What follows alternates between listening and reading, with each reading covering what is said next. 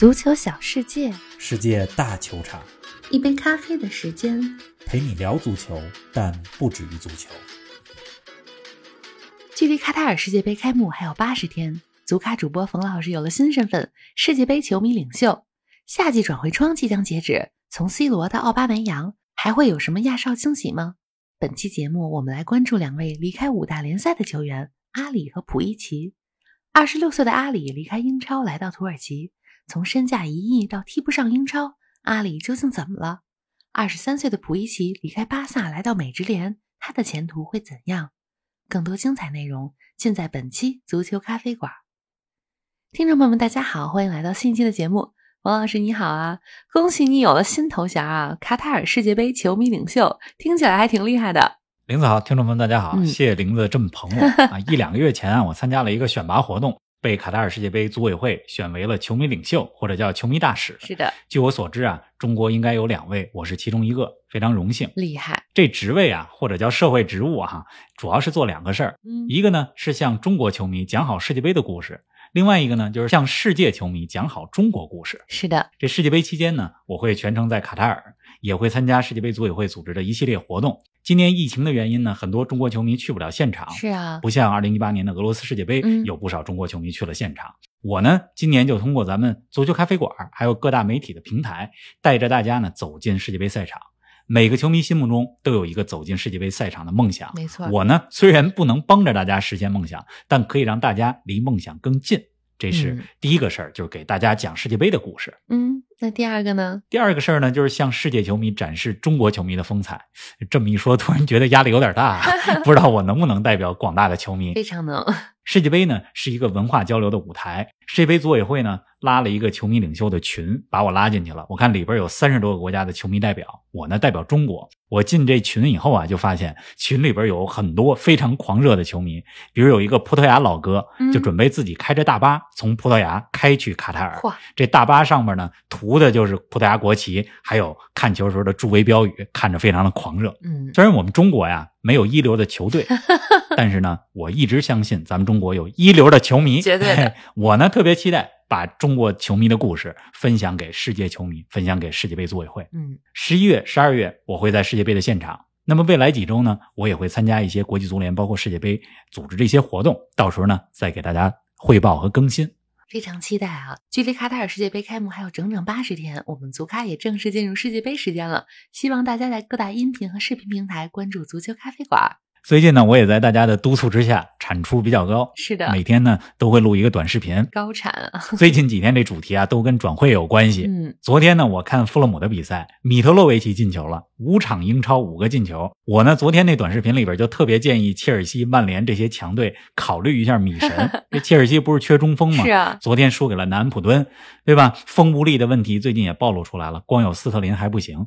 这发完视频之后啊，有球迷就留言说，富勒姆和切尔西是伦敦死敌，估计富勒姆不会卖米神吧？总之呢，就通过这种短视频，包括这种互动的方式，和球迷之间们聊一聊，互动互动，我觉得挺有意思的。是的。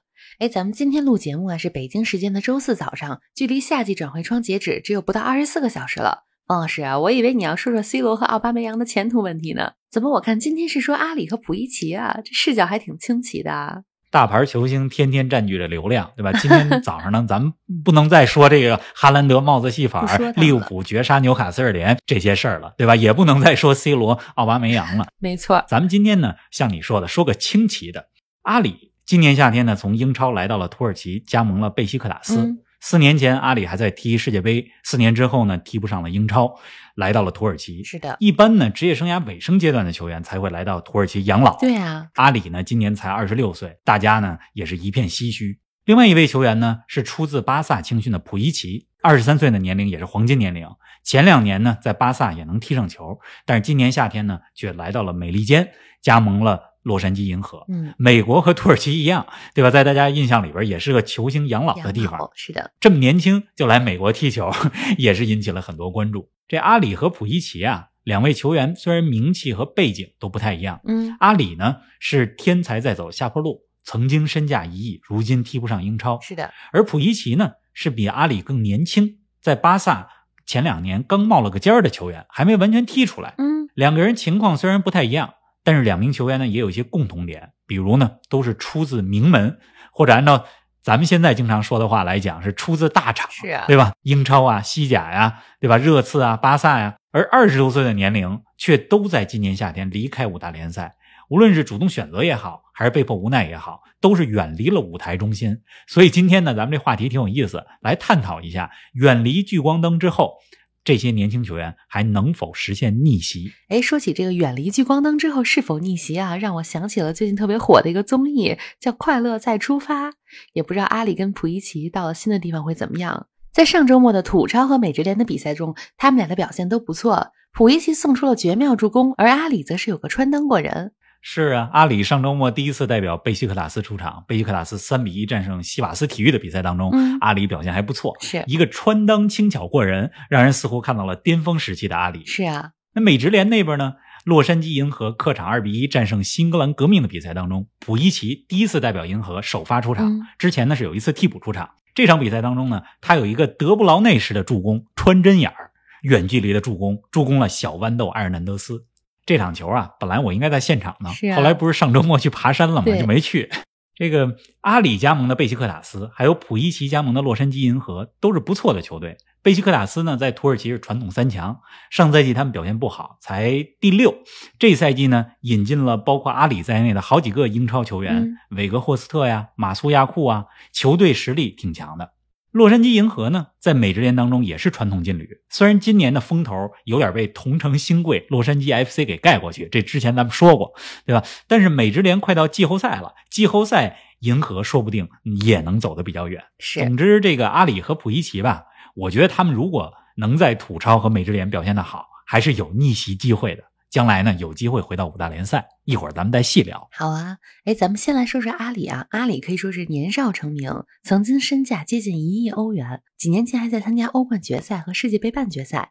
而过去一年里，阿里却经历了从热刺到埃弗顿，再到土耳其的贝西克塔斯，陨落的速度有点快啊。阿里这陨落速度啊，是超出人们想象的。是啊，这里边呢有很多错综复杂的原因，嗯比如训练不刻苦，成名之后开始飘了；再比如呢，他比较复杂的身世背景。了解阿里的球迷肯定知道，阿里的成长经历是比较曲折的。父亲呢，在他出生之后就消失了，母亲呢有酗酒问题。嗯后来十多岁，他就开始生活在自己球友的家里，希克福德家庭里，是对吧？后来呢，阿里的亲生父母找到他，阿里也不愿意见他们。二十岁的时候，他还把自己球衣背后的姓名从他的姓氏阿里改成了他的名字德里，嗯，不想和亲生父母再产生联系。那再到后来呢，阿里沉迷游戏啊，私生活也比较混乱。疫情的时候呢，还嘲笑过亚裔，引发了很多争议，是对吧？球场外边的这些事儿呢，咱不去评论，但是球场里边还有训练场上，阿里肯定是训练不刻苦。嗯我记得之前跟大家讲过吧，热刺的纪录片里，穆里尼奥就说阿里训练比较懒。穆里尼奥呢也给这位年轻人讲了一些道理，但阿里呢就在那儿不屑一顾。是 当时很多人说阿里上不了场，是不是鸟叔穆里尼奥的问题？但当我们现在再往回看的时候，会发现一定是阿里自身有问题。你想从穆里尼奥到努诺到孔蒂，对吧？再到后来他去了埃弗顿，主教练是兰帕德，在四个不同教练的手下，阿里都没有机会，只能是说明他自己训练有问题。对呀、哎呀，早听鸟叔的就好了。阿里职业生涯最高光的时期是波切蒂诺执教的热刺，波叔还把阿里与马拉多纳、罗纳尔蒂尼奥相比较呢。方老师啊，曾经高光时期的阿里有哪些让你记忆犹新的画面吗？说到阿里啊，我第一个想到的就是热刺有一年在欧冠当中三比一赢皇马，好像是一七年那场比赛当中呢，阿里梅开二度，有着球王级别的表现。那场比赛呢，热刺穿着白色球衣，客场作战的皇马穿着黑色球衣，热刺穿着这白衣服就跟皇马似的，把皇马给赢了。是那那场比赛结束之后呢，波切蒂诺又是一番夸奖阿里。阿里啊，他其实最高光的时期是二零一五年到二零一八年这三个赛季。这三年里边呢，他有两年被 PFA 评为年度最佳年轻球员。啊，阿里呢，他的进球和助攻数据经常是上双、两双。二零一五一六赛季十个进球，十一次助攻；二零一六一七赛季二十二个进球，十三次助攻；二零一七一八赛季十四个进球，十七次助攻，对吧？这是各项赛事啊。而且呢，刚才你说了好多阿里的成就，包括他身价一度接近一亿欧元。是啊，他同时呢还有一个成就，就是阿里是达成五十个英超进球最年轻的英格兰中场。啊，排在兰帕德、杰拉德、贝克汉姆这些人的前边厉害！你看当时多风光对。呀，但是，二零一八年世界杯之后呢，阿里这状态就一直在走下坡路。虽然二零一九年跟随热刺参加了欧冠决赛，但那个时候状态已经有点往下走了。刚才咱们分析了嘛，有很多因素，场内的、场外的，最主要还是训练。是你作为职业球员，如果训练不刻苦，其他都白说，对吧？您正在收听的是足球咖啡馆，一杯咖啡的时间陪你聊足球，但不止于足球。欢迎您在各大音频平台关注我们的节目，同时欢迎关注冯老师的足球评论公众号“逢球必侃”，让我们一起聊球、砍球、追球。阿里今年也只有二十六岁啊，如今来到土耳其联赛，冯老师，你觉得他能自我救赎吗？能不能自我救赎，能不能逆袭，还得看他自己。但我觉得呀，只要训练刻苦，加上他的底子和天赋，完全有机会逆袭。这刚二十六岁啊，好好踢的话，职业生涯还可以有十年，对吧？而且呢，虽然是在土耳其联赛，但是是金子在哪儿都会发光。没错，在欧洲也有很多的球队是关注土耳其联赛的。咱们呢，来畅想一下阿里的未来吧，来编一个剧情，嗯，对吧？来给大家编个剧。如果贝西克塔斯今年获得土耳其联赛的冠军，阿里的进球和助攻数上双了，那么这个赛季末呢，阿里入选了土超联赛最佳阵容。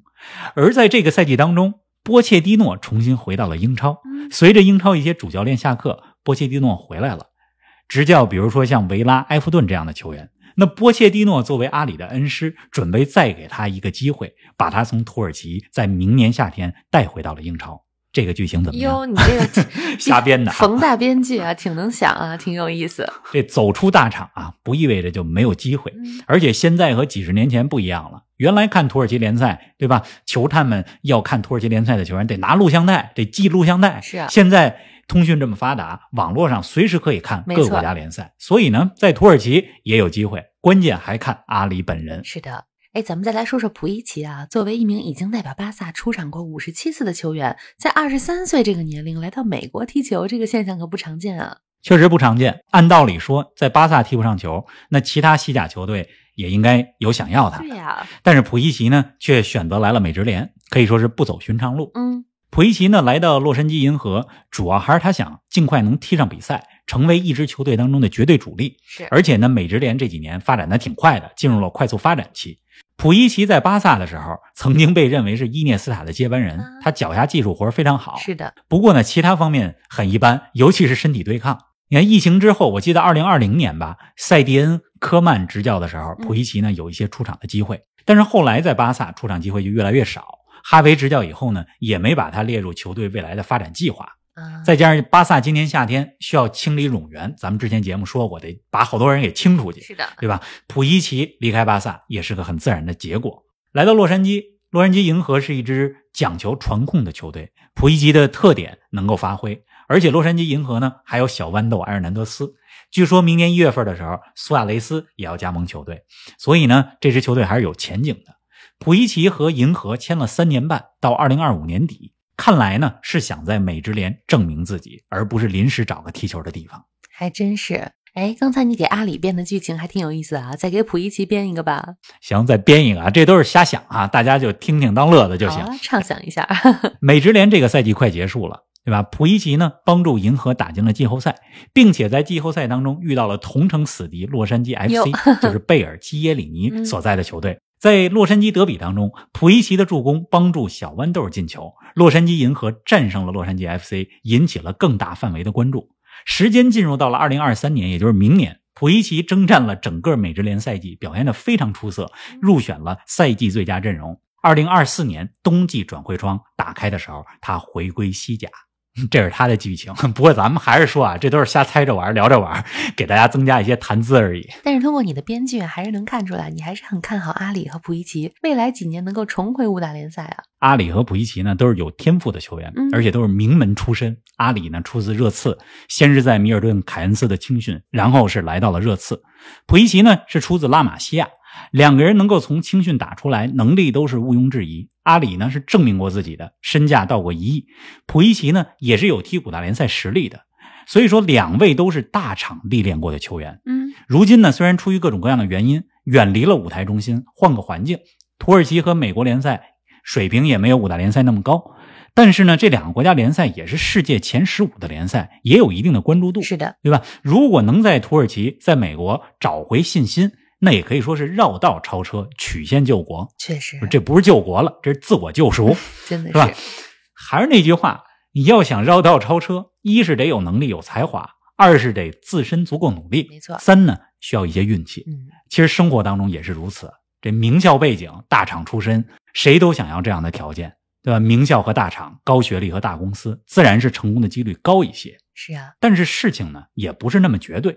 如果你能够做自己擅长的事儿，并且足够努力，而且找到合适的土壤和环境，合适很重要。不一定有高学历，不一定在大公司，你依然可以事业顺利、生活愉快、有滋有味的。没错。当然呢，这里边还需要一些运气。有人说了，运气也是一种能力，真的是。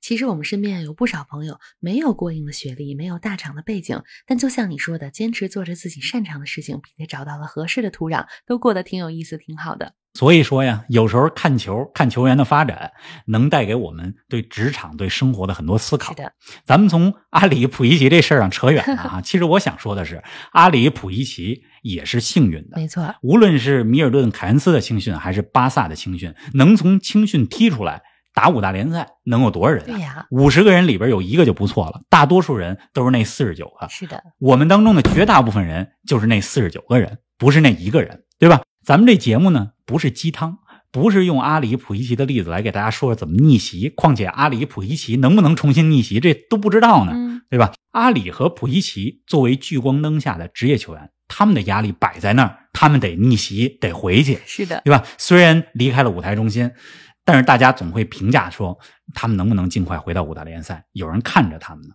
但是对咱们普通人来说，哈，大部分人。都不想逆袭，做个普通人，有球看，有咖啡喝啊，不一定是咖啡了，自己喜欢好吃的好喝的都行，是的，挺好，没错。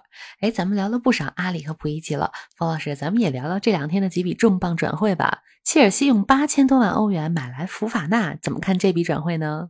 最近啊，我经常说有一个词儿就是虚高了。是的，你看从伊萨克。到安东尼，再到福法纳，我觉得都是虚高的。不过伊萨克，人家在今天凌晨的比赛当中，来到英超第一场比赛，第一个进球在哪儿呢？就是在安菲尔德，让纽卡一比零领先利物浦。不过利物浦最后二比一绝杀了纽卡，对吧？你刚才说这个福法纳，切尔西如果有八千万，为什么不买米兰的卡卢卢呢？也是年龄差不多的法国后卫。当然了，人家卡卢卢在米兰待的挺好。反正我觉得福法纳八千万虚高了。这转会窗啊，快截止了。看看今天夜里、明天凌晨还会不会有大动作？看看奥巴梅扬是不是最后一刻能加盟切尔西？C 罗呢？据滕哈格说话那意思哈来看啊，C 罗是要留队了。不过转会窗没截止，什么事儿都不好说。没错，还得等等看。反正转会的事儿马上就折腾完了。这周末呢，咱们终于能踏踏实实的看球了。是的，哎，这周末啊，不仅有米兰德比，还有利物浦和埃弗顿的莫西塞德德比。方老师给我们前瞻一下，米兰德比啊，今年来的比较早，第五轮。之前意甲前瞻的节目，咱们就说看好米兰今年卫冕。而米兰今年卫冕之路的第一次大考，就是这周末对国米。是国米赛季初三胜一负，赢的三场球赢的都是弱旅，输给了谁呢？输给了拉齐奥。对拉齐奥那场球我看了，小因扎吉的用人和临场指挥有点令人失望。总之，这周末的米兰德比，我还是更看好 AC 米兰。那英超那边呢？英超那边的莫西塞德德比啊，我是比较为兰帕德的前景感到担忧。利物浦今天凌晨二比一战胜了纽卡，甭管比赛过程怎么样，最后绝杀那个球，我觉得对于利物浦的士气提升太关键了。是，所以这场莫西塞德德比呢，我觉得利物浦应该没有太大问题。另外，别忘了哈，这周末还有德甲的榜首大战，拜仁和柏林联合目前是并列德甲第一。你看这柏林联合，之前咱们节目就说过，真是黑马，连续三个赛季了，对吧？都在积分榜的中游以上，上半游。这个赛季呢，还进军了欧联杯的比赛。作为柏林联合这样一个规模的俱乐部，真的很不容易。赛季初三胜一平，和拜仁现在在榜首。咱们看看吧，这周末柏林联合打拜仁会怎么样？是的。另外呢，还有曼联和阿森纳的比赛。曼联和阿森纳的比赛呢，这周末也挺关键的。阿森纳今天凌晨又赢了。五连胜，我看这个阿森纳的公众号，你猜发了一个什么标题的文章？叫做根本停不下来，这有点嘚瑟吧？是挺嘚瑟的，不过人家确实有停不下来，五连胜。大家呢，好好看球，提前祝大家周末愉快，好的，提前祝大家周末愉快，下期节目不见不散。不见不散。